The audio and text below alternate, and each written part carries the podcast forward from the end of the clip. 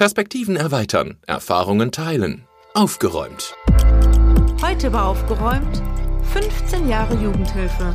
Zu Gast Jessica. Ja, hallo Jessica. Jetzt sitzen wir hier zusammen und äh, ja, ich bin selber ein bisschen besonders aufgeregt. Jessica, den Namen haben die, die den Podcast öfter gehört haben, schon gehört. Ich habe schon mal von dir erzählt. Du bist mit vier Jahren damals zu uns in die Kinderdorffamilie gekommen und hast uns jetzt Wein, Wein verlassen, aber eigentlich nicht Wein, sondern Stolz. Du gehst äh, jetzt studieren. Erzähl mal selber. Genau, also erstmal hallo, ich bin äh, Jessica. Ähm, ich bin jetzt 19 Jahre alt geworden. Ich studiere jetzt soziale Arbeit in Bonn.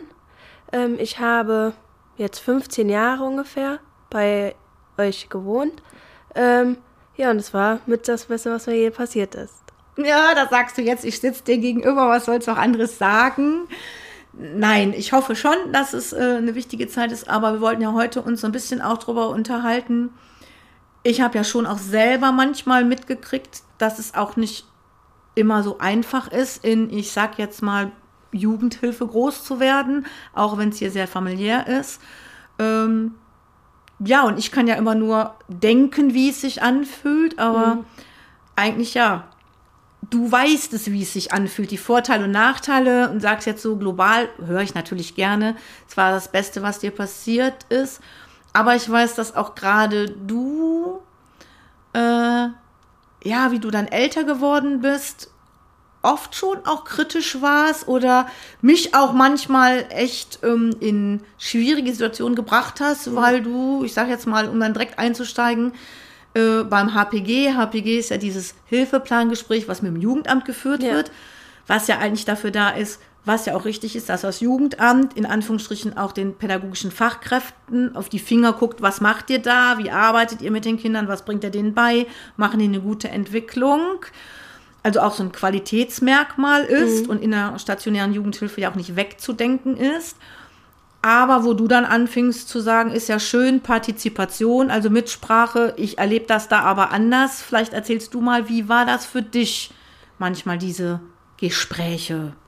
Ja, manchmal fand ich die ziemlich ähm, sinnlos, sage ich jetzt mal ganz ehrlich. Ähm, es wurde halt viel geredet und gesagt, ja, es ändert sich was und ja, wir gucken jetzt danach und wir machen und wir tun. Und irgendwie musste man dann doch immer hinterher rennen. Oder ihr seid dann ja auch oft hinterher gerannt, musste nochmal nachtelefonieren. Es war halt immer ein bisschen mehr Arbeit, als man eigentlich dachte und haben wollte. Ähm ja, und halt auch immer dieses wiederholte HPGs alle fünf Monate und irgendwie ändert sich nichts. Es war ziemlich anstrengend, wenn ich ehrlich bin anstrengend. Das ist die eine Seite, weil du dann ja auch damit hin musstest. Mhm. Ich meine, wie noch jünger warst, musstest du dann ja nicht selber was schreiben. Genau. Aber ich habe es auch manchmal so erlebt. Also ich weiß noch bis, wo du angedroht hast, ich nehme mir jetzt einen Zettel und setze mich dahin. Ich kenne euch ja eh nicht. Äh, Privatsphäre. Kannst du dich noch dran erinnern, wie ist es eigentlich dazu gekommen und, und was war denn da vorweg gegeben, dass du so in die, also da war ja nicht nur, es ist mir anstrengend, sondern mhm. äh, ihr könnt mich mal. Ja, genau. Ähm, dieser ständige Wechsel von den, wie heißen die immer, die Menschen, die da sitzen? Vom ASD, also genau, vom ASD. Jugendamt, genau, ASD, ähm, die dann ähm, kommen. Ja, da gab es einen ständigen Wechsel. Die Leute wurden oft jünger und unerfahrener und hatten weniger Ahnung darüber, was in meinem Leben überhaupt damals passiert ist. Und dann kamen immer wieder die neuen Fragen. Was ist denn passiert? Wie geht's dir überhaupt? Also das ist ja normal, aber dann immer dieses Fragen, ja, was ist passiert und ähm, ich weiß nicht genau, wie ich das sagen soll, dieses da, da ja, ich kann dir vielleicht helfen. Also ich hatte das Gefühl, ähm, und das konnte ich ja sogar teilen, man fängt ja immer wieder von vorne an. Genau. Und damit die überhaupt, also die neuen Leute, die dann reinkamen, verstehen, worum geht's denn, mhm. muss man ja im Prinzip immer die Lebensgeschichte nochmal neu erzählen. Ja, genau, ja. Weil die ja in den Entwicklungen, ja, Papier ist geduldig, es gibt natürlich Berichte, aber nicht so nah dran waren. Und dann aber ja schon auch immer sehr intime Themen von dir ansprechen, weil es geht ja da eigentlich drum, Äh, wie setze ich mich mit der Herkunftsfamilie auseinander? Äh, was sind da für nächste Schritte geplant? Wie geht's mir damit? Mhm. Und wie du gerade sagst, es war ja dann wirklich eine Zeit bei dir, wo es permanent der Wechsel war Ja. und immer wieder neue Leute. Kann ich mir dann schon vorstellen, ich weiß nicht, ne? kannst Mhm. du ja vielleicht nochmal ergänzen, dass man sich ab einem gewissen Alter vielleicht auch irgendwo vorgeführt fühlt, weil ja, jeder hat so seine Talente und Nicht-Talente Mhm. und so kennt ja auch jeder im ganz normalen Leben. Man arbeitet irgendwann dann schon immer an denselben Knackpunkten, wo man sich vielleicht Genau. auch manchmal selber ärgert, oh, warum komme ich da nicht weiter? Und dann stellt man sich vor, muss man alle fünf, sechs Monate sich da hinsetzen, in Anführungsstrichen, und darüber berichten. Ja, genau. Irgendwann hatte ich dann auch einfach keine Lust mehr darauf, immer wieder die Sachen zu wiederholen. Ähm, ich hatte auch ehrlich gesagt keine Lust mehr dahin zu gehen. Habe ich gehört. Genau, ja. ähm, ja, es war halt einfach immer anstrengender und es wird immer schlimmer, mit denen da wieder drüber zu reden, weil die mich dann eh nicht verstanden haben. Und ich habe dann ja noch Geschwister, das kommt ja auch nochmal dazu, da muss ich da nochmal ein bisschen was von zu erzählen, was ich vielleicht nicht unbedingt machen möchte. Ähm, ja, und es kommen halt viele Sachen zusammen, die dann aufeinandertreffen und worauf man dann als Jugendlicher, denke ich mal, also ich glaube, ich spreche hier für alle, einfach keine Lust haben, sich da hinzusetzen und mit denen zu reden.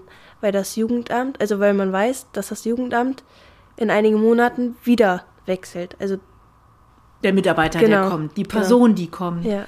Genau, und jetzt studierst du ja in der Richtung. Das heißt, du hättest ja sogar auch die Möglichkeit, auch ins Jugendamt zu gehen. Mhm. Hast du dir da schon mal Gedanken zugemacht oder sagst du, das ist noch so weit weg? Ähm, weil, also auf der einen Seite ist ja dieser ähm, Rechtsanspruch, der ja eigentlich gut ist, Partizipation. Mhm. Ein Jugendamt guckt mit, wie geht's denn den Kindern, den Anführungsstrichen Jugendlichen, die wir untergebracht haben, läuft es gut und hören auch, haben die andere Wünsche. Ist ja, hört sich ja super gut an und ist ja auch eigentlich richtig. Und auf der anderen Seite, wenn ich dich jetzt so ernst nehme und habe ich ja dann auch in der Zeit, kann es aber auch gerade für Kinder und Jugendliche, die vielleicht über Jahre in der Jugendhilfe sind, diese gut gemeinten Gespräche auch sehr schwierig werden, Genau. weil man sich dann vorgewöhnt, hast du eine Idee, wie könnte man es anders gestalten? Oder äh, ja, wenn du träumen könntest oder es stricken könntest, woran würdest du die Schraube drehen? Was würdest du verändern? Also ich muss zum einen sagen, dass wir ja einen extremen Personalmangel haben in diesem Bereich. Ähm, ich selber möchte nicht in diesen Bereich rein. Das ist gar nichts für mich. Ich bin mit den Regeln und den Anforderungen nicht in einem, also denen stimme ich gar nicht zu. Ähm, Also Jugendamt, Genau. never. Nee, genau. Okay. Das ist ähm, nichts für mich. Ähm, ja, aber ich denke, man sollte dann vielleicht direkt für eine Familie ein oder zwei direkt einstellen, damit man nicht immer den kompletten Wechsel hat. Ähm, ja klar, man kann nichts daran ändern, wenn mal jemand dann keine Lust mehr hat und rausgeht oder auch mit den Regeln nicht einverstanden ist. Das hatte ich ja jetzt bei meinem Jugendamt auch einmal, dass äh, die dann gegangen ist. Ja, aber was genau man machen kann, weiß ich leider nicht. Weil, Aber also ich höre ja schon raus, eine Forderung von dir wäre, eh Leute, wenn es eben geht, es geht natürlich nicht immer, ist ja nicht Mhm. Ja.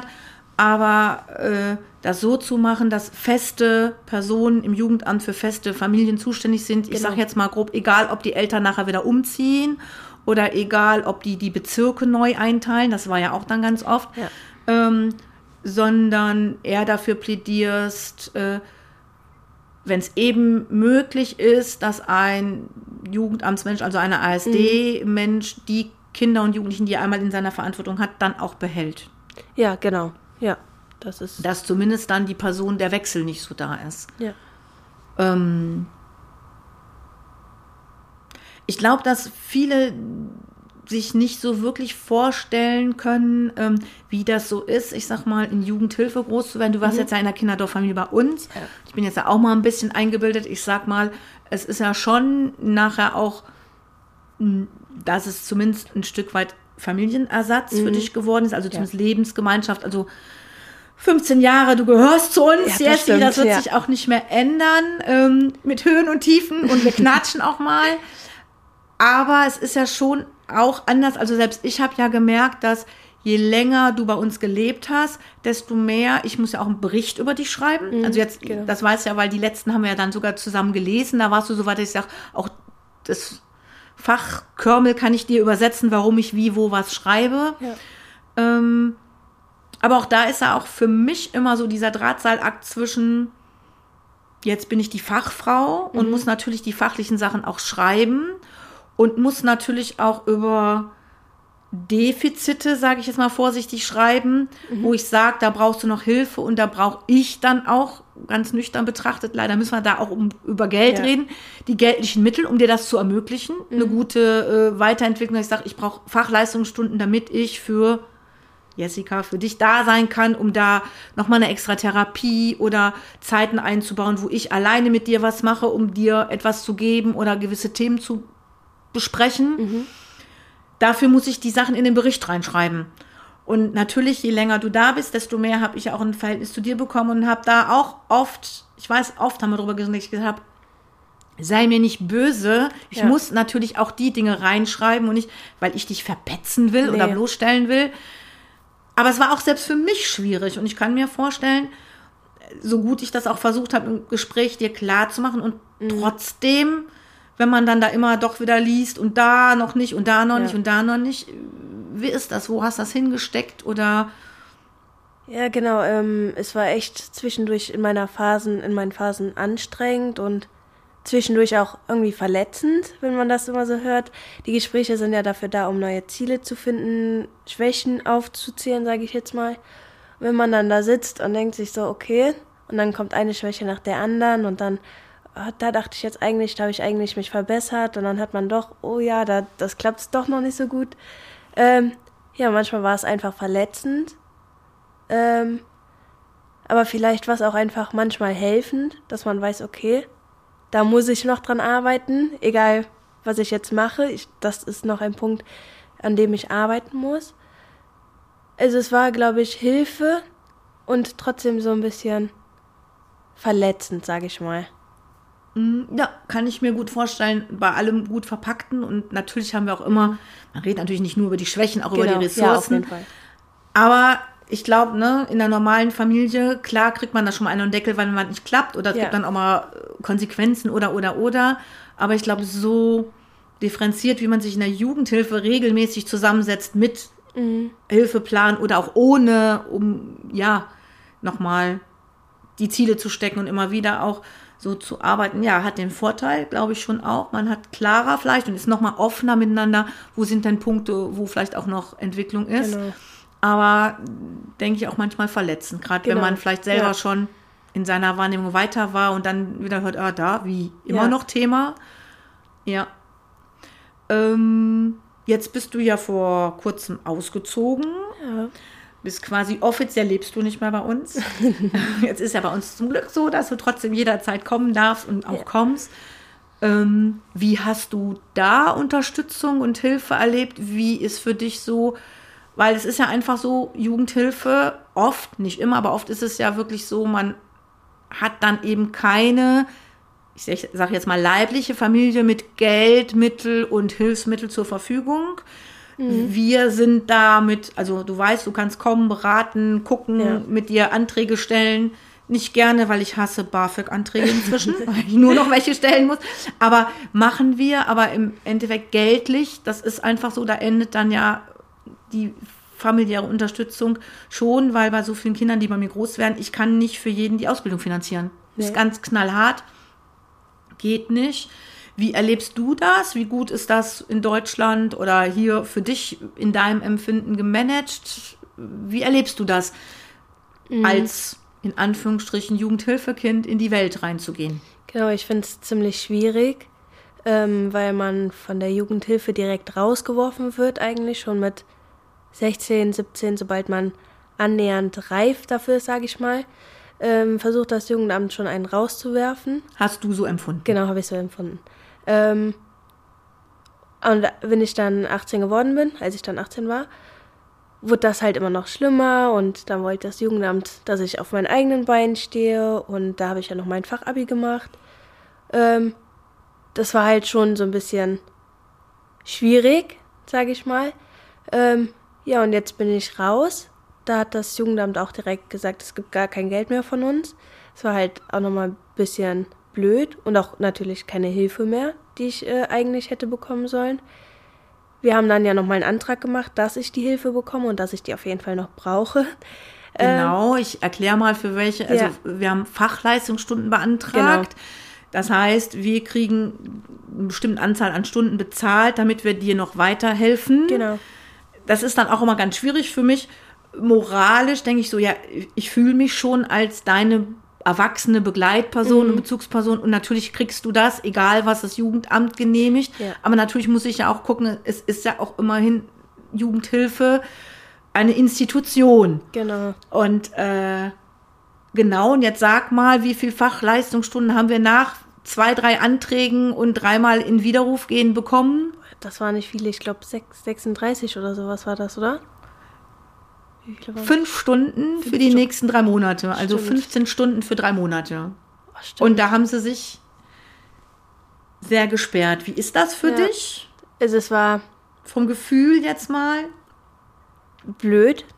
Also man arbeitet sein halbes Leben darauf hin, endlich ordentlich so rauszugehen, den Absprung zu schaffen.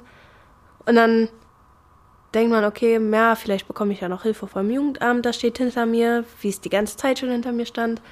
Und dann direkt mitzubekommen, oh, okay, das will mich jetzt rauswerfen. Und ähm, es geht denen eigentlich nur ums Geld. War schon ein bisschen blöd. Aber ähm, wir haben das dann ja ganz gut noch hinbekommen. Ja, aber vom Gefühl her war, genau, es geht Ja. um Geld und ich schmeiße mich raus. Ich glaube Genau. noch nicht mal, die einzelnen Personen im Jugendamt können ja Nee. manche Entscheidungen auch nicht fällen, habe ich ja dann auch versucht, immer so äh, dir zu erklären. Mhm. Aber vom Gefühl her, jetzt habe ich ein halbes Leben darauf hingearbeitet und eigentlich, sage ich mal, bist du ja schon, zumindest bis jetzt noch, und ich hoffe, das bleibt so, ich finde schon für Jugendhilfe eine Erfolgsgeschichte. Ja. Du hast dich mit deinen Themen auseinandergesetzt und studierst jetzt. Und anscheinend war es nicht so schlimm, weil du studierst sogar soziale Arbeit, oh je. Und dann so dieses Gefühl, und, und dafür ist aber jetzt nichts mehr da. Und jetzt bin ich dann auf einmal reduziert auf einen Geldfaktor in Ja. irgendeinem Haushalt. Genau. Ähm, da Ideen oder Vorschläge oder Forderungen, ich meine, man kann ja im Podcast fordern, was man will. Ja, Mensch, Leute, appelliert mal dran, was ist das für eine blöde Bürokratie? Weil rechtlich, um das einfach auch nochmal zu sagen, hast du natürlich auch über dein 18. Lebensjahr hinaus die Möglichkeit, Jugendhilfe zu beantragen. Hattest du ja dann auch schon gemacht. Genau. Es wird dann überprüft und du hast ein Anrecht auf Jugendhilfe. Ich meine, ich will jetzt, da muss ich jetzt wieder aufpassen, bis 21 auf jeden Fall und ich glaube sogar in Sonderfällen bis 24. Problem ist halt eben nur, man muss es genehmigt bekommen und im Endeffekt war ja das Problem, du bist zu gut. Ja. Du kannst ja auch anders interpretieren, du bist halt Genau. so gut, Jessica. Aber das Ja. war bei dir nicht an Gefühl da. Ich Nee. bin halt so gut, dass ich Nee, das stimmt. Man es da ist brauche. dann eher so auf der Schiene, okay, die gucken jetzt nach Geld. Ich muss jetzt gucken, wie ich das mache. Aber ich muss sagen, ich hatte ja zum Glück euch noch dabei. Es gibt ja auch Leute, die haben leider nicht so einen guten Hinterhalt, sag ich mal. Die Ja, oder leben in Schichtdienstgruppen, wo es einfach so ist, Genau. dass ja die Leute, die da arbeiten, im Schicht arbeiten, dann eigene Familien haben und einfach auch aus Zeitkompetenz. Das ist ja ein ganz anderes System und Ja. auch Modell. Ähm, Und die treffen ja dann auch auf Jugendhilfe, die dann relativ schnell und wie du schilderst, ja auch echt recht brutal dann einfach abbricht. Genau, ja. Ja. Und für einige ist das extrem schwer. Also für mich ist es jetzt auch schon so schwer. Ich denke aber für Leute, die leider nicht so einen starken Rückhalt haben, ist das halt nochmal schwerer, weil sie oft dann absinken, sag ich mal. Die fallen ab und dann denken die sich, oh, jetzt habe ich so oft, äh, so lange darauf hingearbeitet, jetzt bin ich raus, jetzt weiß ich nicht wohin mit mir. Oft stellt das Jugendamt dann ja auch eine Wohnung und die sind halt manchmal auch nicht für Jugendliche geeignet, sage ich mal, die Umgebung. Äh, und dann fallen die halt nochmal schneller ab. Das ist halt eine extrem komplizierte Sache, was da abläuft. Und ähm, also habe ich auch am Rande mal mitbekommen, aber du bist, glaube ich, noch näher dran, dass dann diese Verhaftung so selten ist und dann eben durch Leute, die wo das Vertrauensverhältnis einfach nicht da ist und die dann Genau. doch absacken und Sachen dann doch nicht machen und bis es auffällt, Ja. ist das, wie machen das schon, Kindlein schon im Brunnen gefallen, dass so der Übergang eigentlich noch nicht wirklich, so wie du das erfährst, äh, Mhm. Gut koordiniert wird. Also Genau. es wenig Möglichkeiten gibt. Wo ich es gemerkt habe, war ja, ich habe dir dann ja sehr geholfen mit diesen BAföG, Kindergeld, Halbwaisenrente und, und, und, und, und. Dass selbst ich, jetzt bin ich ja, ich bin ja Erzieher geworden, weil ich Bürokratie so toll liebe, nämlich eben gar nicht. Und da auch nicht so viel Erfahrung habe. Selbst im Privaten lasse ich das meistens den Thomas machen, also mein Mann. Ich bin da ja selbst an meine Grenzen ganz oft gekommen mit diesen Behörden und Ja. diesen Formularen und was wie wohin muss und und und, wo ich mir dann auch manchmal gedacht habe, mein Gott, wie machen das denn dann die jungen Menschen? Und das ist auch die größte Sorge. Und deswegen sage ich dir ja auch immer, egal und wenn ein Jahr und zwei nicht mehr da bist, kommt da irgendwas, meld dich, die dann ja damit vielleicht auch überfordert sind. Und naja, manchmal neigt man dann ja auch dazu, wenn ich eben gar nicht kapiere, dann stecke ich es in eine Schublade. Und das dann ja auch Förderungen, die möglich wären, weil ich glaube schon, dass der generell Jugendamt oder der Staat schon guckt, wie kann man jungen Menschen auch in den Staat helfen, aber man muss ja auch wissen, wie und die Anträge stellen und das wird schon, glaube ich, den jungen Menschen sehr schwer gemacht. Jetzt auch mal jenseits Genau. von Jugendhilfe, auch in Familien, wenn es dann in die äh, Verselbstständigung geht, dass da schon wünschenswert wäre, jetzt mal generell in Deutschland, diese Bü Bürokratie einfach mal einfacher zu machen. Ja, das stimmt. Das ist echt ähm, ziemlich anstrengend. Vor allem, weil man dann ja ganz viele Sachen auf einmal zugeschickt bekommt. Dann BAföG, Halbwaisenrente, ähm, Kindergeldkasse, dann will die Versicherung noch was und die Krankenversicherung und dann ist man doch nicht so versichert, wie man dachte. Das, Stimmt, das hatten wir auch noch. Dann denkt man, er ist gut Ja. versichert und hat auf einmal festgestellt, irgendwie falsch gelaufen, ich bin gar nicht versichert. ja, das ist dann ein bisschen nochmal kompliziert. Und dann muss ich ehrlich sagen, dass ich äh, ziemlich froh bin, dass ich Hilfe hatte. Ich glaube, ich wäre sonst echt in diesem Blätterhaufen versunken und ich kenne das selber. Ich habe dann auch keine Motivation mehr, das äh, dann weiterzumachen, wenn ich das schon nicht verstehe, was da drin steht. Ähm, ja, und ich glaube, dann ist es schon mal gut, wenn man jemanden hat, der da wenigstens ein bisschen Ahnung von hat. Gleich geht's weiter mit dem Podcast. Ich habe einen Instagram-Account, wo ihr mir gerne Fragen stellen könnt. Und vielleicht bequatschen wir diese dann demnächst hier bei Aufgeräumt. Sucht einfach nach Aufgeräumt-Podcast. Ich freue mich auf euch. Aber jetzt erstmal viel Spaß mit dem Rest der Folge. Ja, und das denke ich mal, wenn ich gucke, auch in anderen Familien, das ist ja auch in anderen Familien so. Also ja. wer zieht schon heutzutage? Es gibt immer mal welche, so schnelle Vorspringer, die 17, 18, hallo Welt, ich komme. Aber wenn man sich so den Durchschnitt anguckt, glaube ich, ich habe jetzt nicht die Zahlen da, aber ich glaube, dass die wenigsten innerhalb der Ausbildung oder davor oder mittendrin ausziehen, sondern viele erst dann, wenn so der Weg einfach auch schon gut eingeebnet ist und man dann nach und nach halt diese Dinge lernt. Das geht natürlich dann so nicht. Aber da nochmal gut zu gucken, also ich würde mir da auch wünschen, also da sind wir sogar, ziehen wir am gleichen Strang, ähm, dass da nochmal gut geguckt wird, wie kann man für, man nennt das ja Care Leaver, also die, die diese Sicherheit, die aus so einem Sicherheitssystem kommen und das verlassen, wie kann man diese Übergänge einfach leichter gestalten? Oder auch vielleicht irgendwie, wenn es eine zentrale Stelle im Jugendamt gibt, die dann beraten und mit denen diesen ganzen Bürokratenkram machen. Aber da gibt's ja keinen. Und Personalmangel, es wird ja immer schlimmer, auch im Jugendamt äh, ist immer weniger Fachkräfte da und die, die dann da sind, wechseln so schnell. Ja, dass man einfach da auch in dem Dschungel verloren gehen kann. Ja. Ja, jetzt machen wir mal einen kleinen Sprung so ein bisschen. Da haben wir jetzt schon ein bisschen gemeinsam geknatscht. Aber es ist für mich ja trotzdem noch mal so spannend, auch noch mal zu hören. Du bist jetzt ja wirklich lange, lange Zeit Genau. bei uns gewesen. Und ähm, ich weiß gar nicht, wie das für dich so im Empfinden war, aber ich kriege ja auch immer mal wieder mit, dass es schon auch in Schulen, Vereinen und ähnliches Vorurteile gibt oder auch Sachen gibt, die es schwer machen. Ich weiß es bei dir jetzt gar nicht so ganz genau. Hast du immer, wenn du irgendwo hinkamst, von Anfang an gesagt, ich lebe, ich sag mal, im Heim oder hast du gesagt, ich lebe im Kinderdorf oder hast du das gar nicht erzählt? Weiß ich jetzt gar nicht so ganz genau bei Stimmt. dir. Du grinst jetzt. Äh, wie, wie war das? Wie hast du, wie bist du damit umgegangen? Wie offen oder wenig offen? Bist du da mit deiner Geschichte und dir selber umgegangen? Genau, das ist eine sehr gute Frage. Damals habe ich das ganz oft jedem gefühlt erzählt. Also damals meine Klasse wusste das. Also in der äh, Gesamtschule wusste die Klasse das. Grundschule wussten die das natürlich auch. Aber da hat man, in der Grundschule hat man dann schon mitbekommen, dass die Leute dann einen ärgern deswegen oder einen so blöde Sprüche drücken. Was zum Beispiel? Was muss man sich mhm. ja vorstellen? Wie, also, was kriegt man da so zu hören? Genau, also so Heimkind oder so, das ist ja das Normale.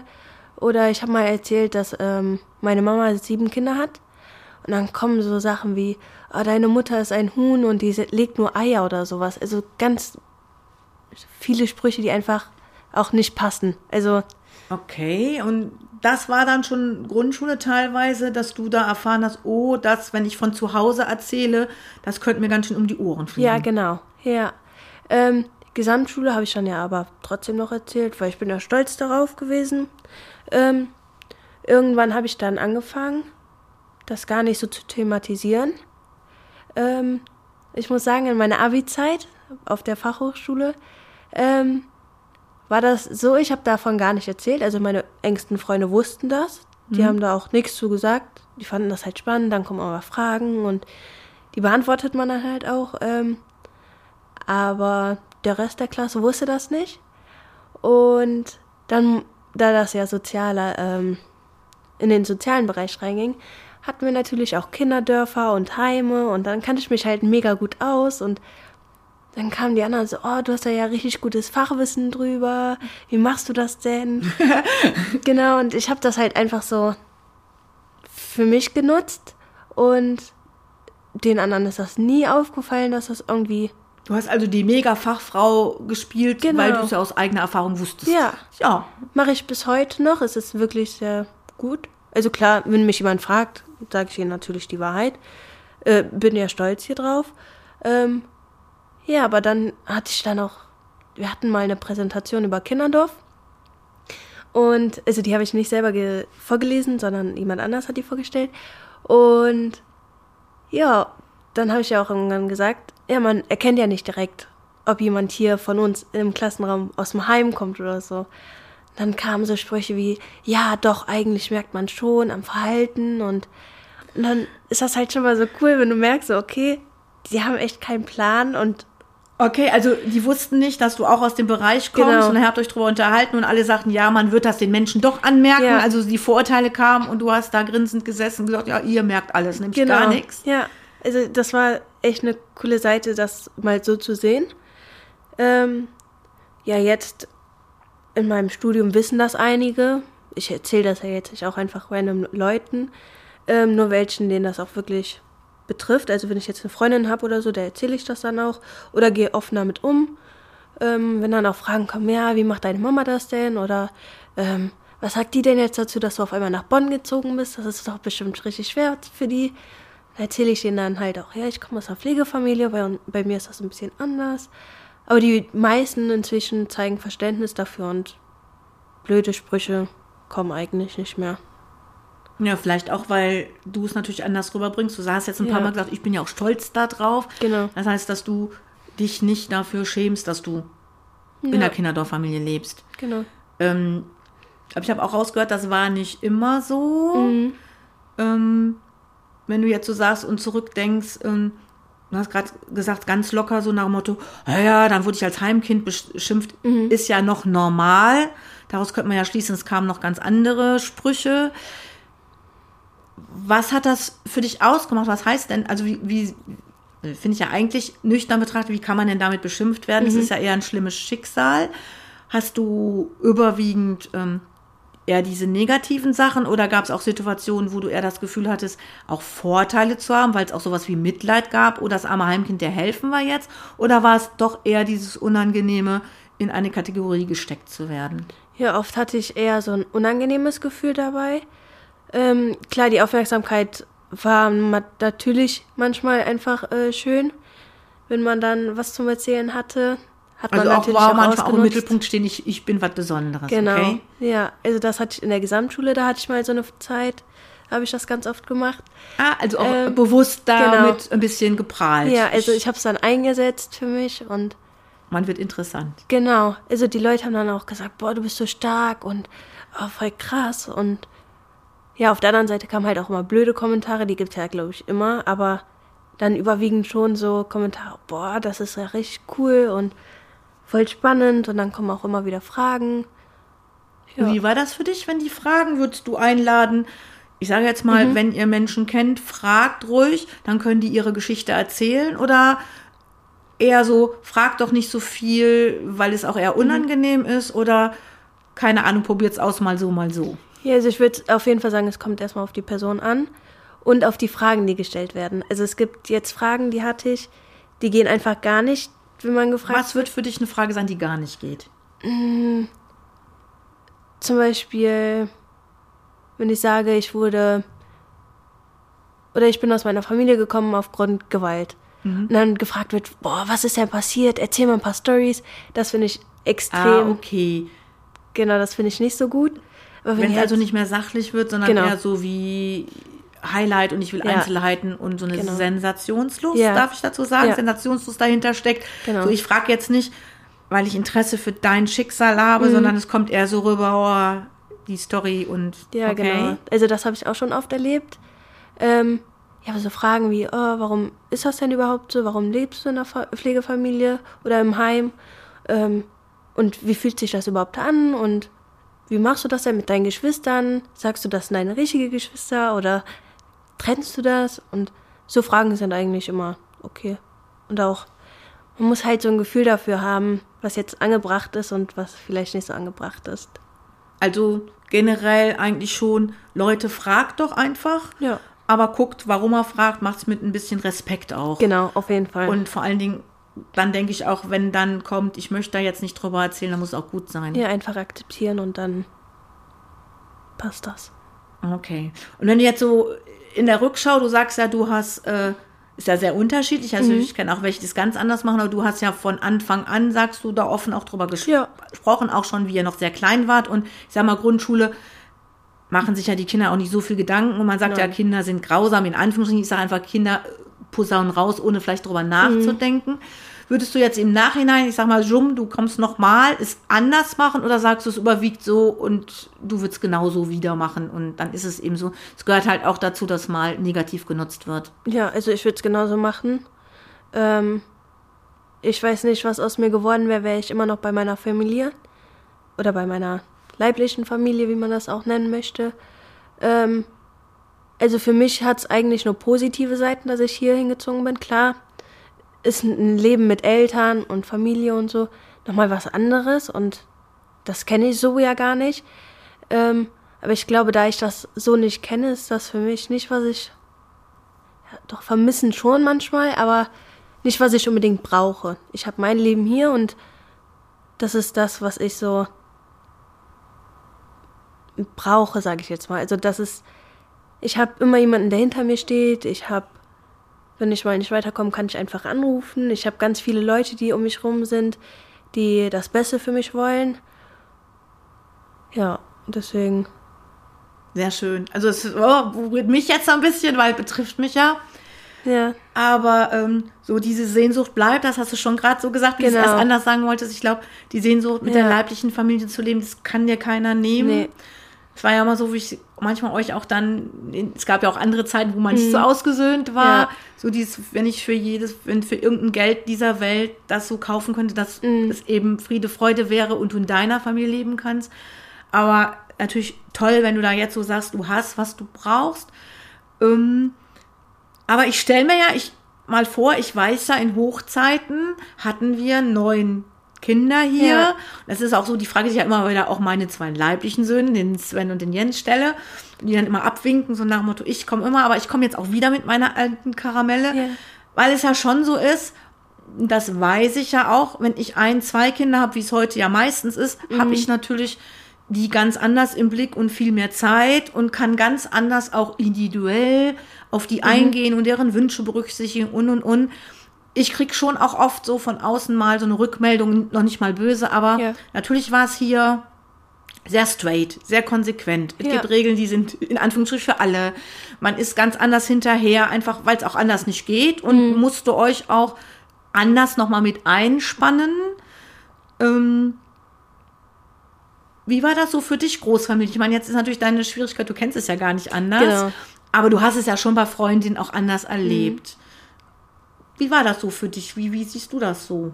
Also ich muss dazu sagen, ich fand das extrem cool zum einen, dass es so viele Leute da waren. Äh, man konnte immer mit irgendjemandem reden oder spielen oder irgendjemandem war immer langweilig, dann hat man immer was gemacht. Ähm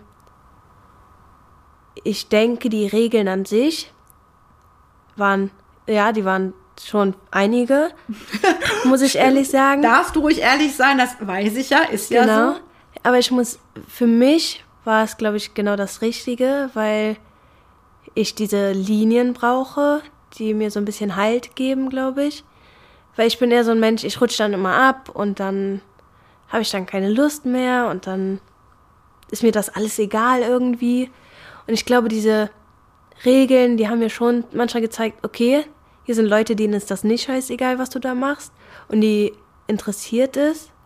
Also in meinen Hochzeiten habe ich das natürlich nicht so gedacht. Das würde mich jetzt auch wundern. Genau. Wir dürfen jetzt ruhig in der verständnisvollen Nachsicht reden. Ja, da, da habe ich mir manchmal gedacht, boah, so scheiß Regeln, das sind ja viel zu viele, braucht doch kein Mensch. Und jetzt im Nachhinein denke ich mir so, doch, irgendwie ja schon, weil ich kann meinen Ablauf jetzt ziemlich gut managen in meiner Wohnung. Klar, es gibt immer Probleme, die hat man immer.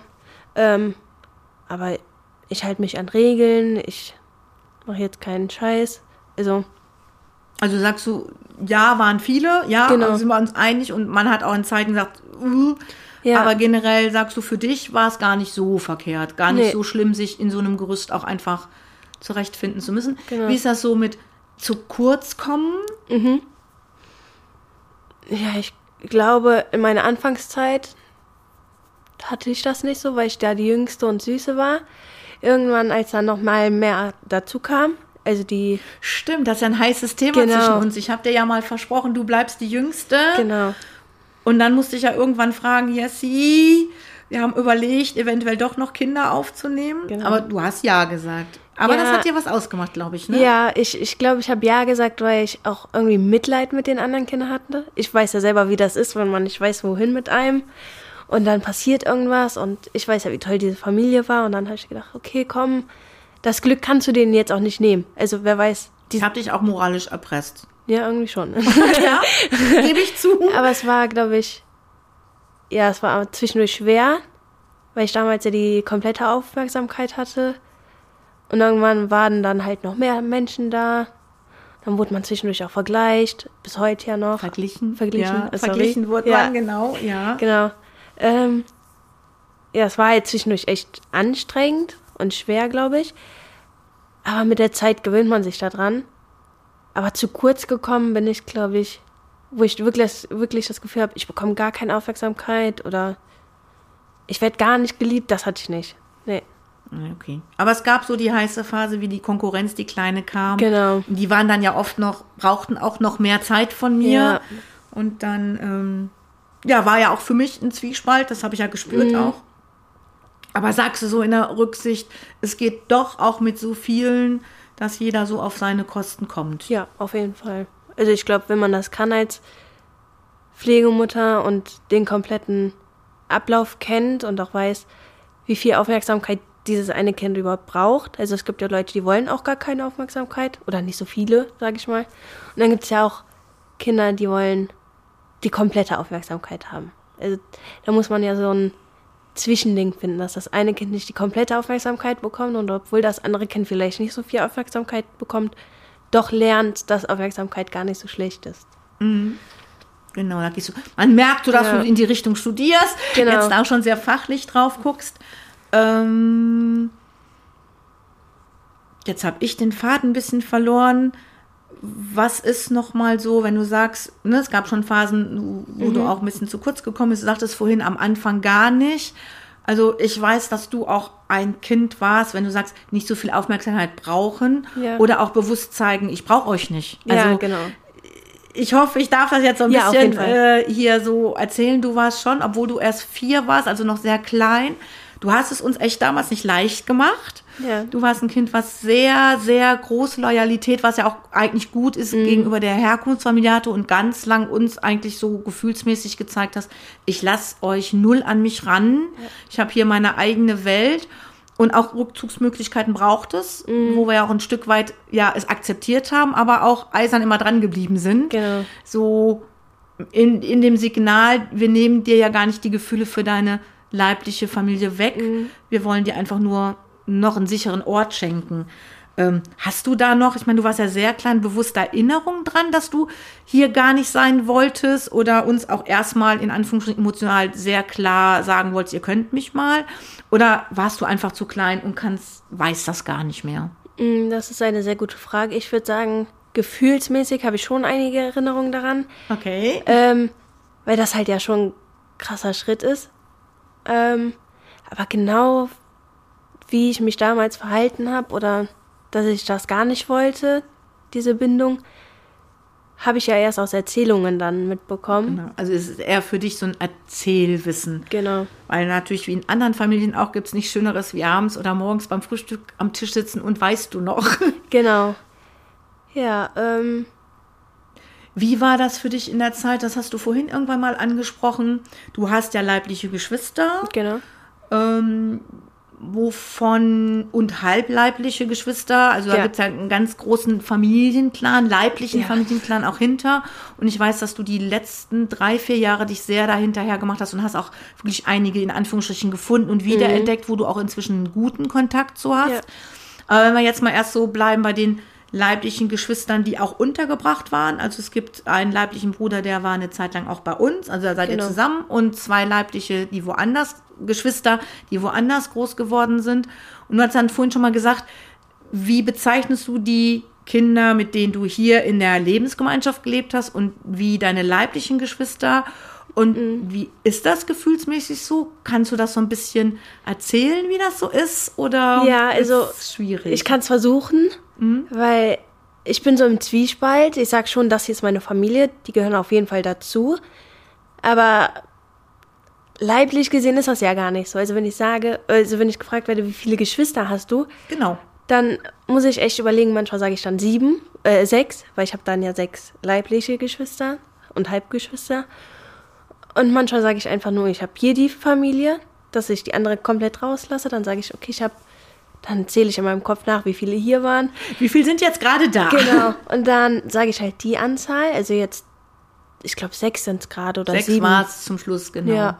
Ja, mit Sven dazu. Mit Sven dann sieben. sieben. Oh ja, stimmt. Genau, Sven bleibt immer. nicht so lang. Sven bleibt immer. Sven, Sven ist, ist mein mein großer Bruder. leiblicher Genau. Bruder. Ich glaube, ihr zwei habt schon eine ganz enge Bindung. Ja, Genau. Genau. Also Sven und ich weiß echt gar nicht, wie das gekommen ist, aber irgendwie war Sven echt wie, wie mein großer Bruder, sag ich mal. Es war ein großer Altersunterschied. Mhm, ja. Und ich glaube auch, mich zu erinnern, da hast du dich das erste Mal ähm, getraut, sag ich mal, zu dieser neuen Familienkonstrukt, zu diesen Kommas, sage ich jetzt mal, als Ja. Kernfamilie, jemanden an dich ranzulassen. Ach, das wusste ich gar nicht. Also Mhm. über Sven, da war der erste und über den, der war ja nun mal unser leiblicher Ja. Sohn, hast du, glaube ich, den Weg zu uns als Eltern in Anführungsstrichen etwas gefunden. Ähm, aber das war irgendwo der Punkt, der durfte. Bei den weiß anderen war nicht. sehr lange nicht, aber kannst du dich, sagst du gerade gar nicht erinnern. Nee, wusste ich aber ich kann nicht. mich noch gut erinnern, wie dein Sven äh, ein Jahr nach Amerika gegangen ist. Oh ja, ne? das war echt schlimm für mich. Ja, also das war echt. Habe ich dem nicht verziehen. Also es war, als würde oh, er Gibt es uns. da noch ein offener Konflikt? Nein, nein, aber es war so, als würde er uns jetzt verlassen und Da ist bei dir nochmal dieses Verlassensein Genau, hochgekommen. ja. Genau. Okay. Aber sonst äh, sagst du, du machst mal so, mal so, aber gefühlsmäßig ist schon leibliche Familie, leibliche Familie. Und die leiblichen Geschwister, egal was für ein Shit oder nicht Shit die machen, ist schon nochmal eine andere. Soll man andere Form von Beziehung, Bindung sagen? Oder wie würdest du es bezeichnen? Oder sagst du, kannst du es gar nicht Nee, und machst nach Lust und Laune? Genau, ja, manchmal zähle ich auch einfach alle zusammen. Meine Halbgeschwister, mit denen ich Kontakt habe oder mit denen ich wirklich, die ich kenne. Mhm. Also ich habe ja jetzt auch zwei große Halbbrüder, die ich nicht kenne.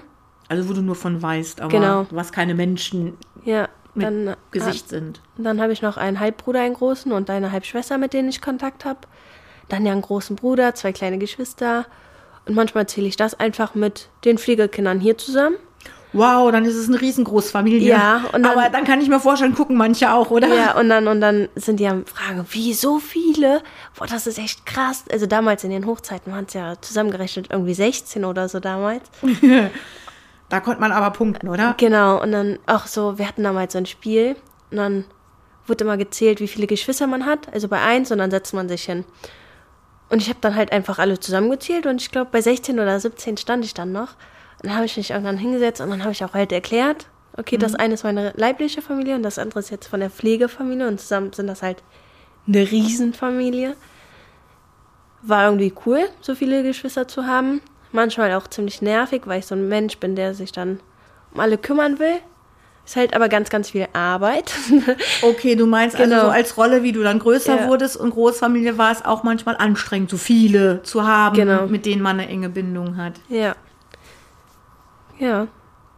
Und jetzt so, wenn du kommst, ist für dich schon so, du kommst nach Hause zu Ja. deinen Geschwistern, also auch Genau. zu denen, die jetzt hier noch leben, auch die Jüngeren, die ja als Konkurrenz nach dir kamen. Ja, die sehe ich inzwischen ehrlich gesagt nicht mehr als Konkurrenz an. Sind wir aber erleichtert? Ich weiß, ich bin die Nummer eins, das bleibt so. ah, okay, jetzt werden wir ganz bescheiden. genau. ähm, nein, aber ich sage auch immer, ja, ich fahre jetzt nach Hause und wenn ich sage, ich fahre jetzt nach Hause, dann weiß eigentlich jeder, dass ich jetzt nach hier fahre und muss ich ehrlich sagen, seitdem ich in der Wohnung bin, habe ich auch schon so ein bisschen Heimweh bekommen. Also das ist Also wenn du jetzt auch sagen würdest, du hast nicht zwischendurch ein bisschen Heimweh, würde ich auch traurig doch, sein. ist also wir vermissen dich auch ab und an. Nein. Nee, aber wenn ich so im Urlaub war oder so, dann konnte ich das ja nicht. Ich wusste ja, ich komme irgendwie wieder zurück. Ihr, ihr gabelt mich schon irgendwo auf. das stimmt. Und jetzt ist das halt nicht mehr so. Jetzt muss ich irgendwie auf meinen eigenen Beinen stehen. Und dann kann ich nicht einfach mal mit euch reden oder sitze dann beim Essen alleine und dann hat man keinen, mit dem man so viel Quatsch erzählt oder dann diese weißt du noch, wie du vorhin gesagt hast, diese Erinnerungen. Ja, ist halt zwischendurch auch schwierig. Ja, ich glaube, es ist ja auch doppelt schwierig, wenn du von Anfang an, also sag mal, ein, zwei Kinder zu Hause, ist es ja einfach reduziert. Mhm. Du kommst ja im Prinzip, und wenn du jetzt auch noch deine leiblichen Geschwister und Verwandten dazu zählst, aus einer mega, mega, mega XXXXL-Familie. Ja. Und jetzt sitzt du da in deiner Studentenbude alleine. Ja, genau. Also Es natürlich ist- gibt's Mitstudenten, aber die sind dann ja auch nicht immer da. Stelle ich mir schon auch äh, schwierig vor. Ja, für mich ist es auch ziemlich schwierig. Aber Jessica, wenn du das jetzt gut geschafft hast und weißt, wie das geht, dann kann ich ja dann bald dich anrufen, wenn wir jetzt so unsere Pläne weitermachen. Ich merke das ja jetzt schon, du bist so, wo du jetzt ausgezogen bist, weil du jetzt ja die erste so bist, wo auch ganz klar ist, wir nehmen keine neuen Kinder auf. Ja. Selbst du, dieser eine leere Platz ist jetzt schon ganz furchtbar und das wird ja jetzt ganz schnell hinterher, die anderen auch. Ähm, unsere Jüngste ist ja jetzt 15, wird jetzt schon 16 Ende des Monats ist ja zeitlich begrenzt. Also wenn ich dann quasi Fachberatung brauche, wie werde ich von XXL zu am Ende ich und mein Mann, also Thomas, äh, kann ich dich dann um Beratung fragen. Ja, auf jeden Fall. Kommst mich dann trösten. Ja, Gibst mir Tipps. auf jeden Fall. Ja, das machen wir so. Super. Jessica, ich fand das ganz toll. Es war ja relativ spontan jetzt, dass du heute gesagt hast, ja, oh, machen wir und Ja. wir probieren das einfach mal aus zu zweit und vielleicht interessiert es ja auch andere, was wir zwei hier so zu erzählen haben. Ich fand dich super offen. Dankeschön. Ja, gerne. Warst auch sehr nett und freundlich zu mir Immer. und den Rest lässt das über einen anderen Podcast woanders. Ja. Dankeschön, Jessie. Es war Gerne. echt total schön, auch für mich. Ja, ich hoffe für dich auch. Ja, auf jeden Fall. Ich bin froh, dass ich hier sein durfte. Vielleicht auch den Zuhörern ein bisschen Einblick hier erschaffen konnte. Ich bin froh, dass ich hier sein durfte. Danke. Danke und tschüss. Und tschüss.